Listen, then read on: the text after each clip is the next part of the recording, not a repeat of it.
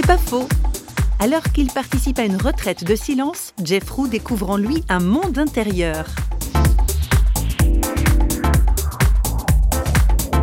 Je me suis rendu compte que j'avais une prison du cœur. Et ça, ça m'a ouvert les yeux sur quelque chose qui m'a bouleversé.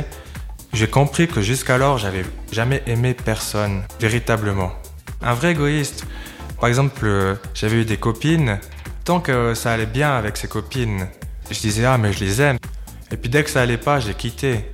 Alors qu'est-ce que j'aimais? J'aimais les bonnes sensations que j'avais avec elles. Puis d'une fois que ça allait pas, je les quittais. Donc là, je me suis rendu compte que je pouvais aimer les, les personnes pour ce qu'elles étaient et puis pas pour ce qu'elles me donnaient.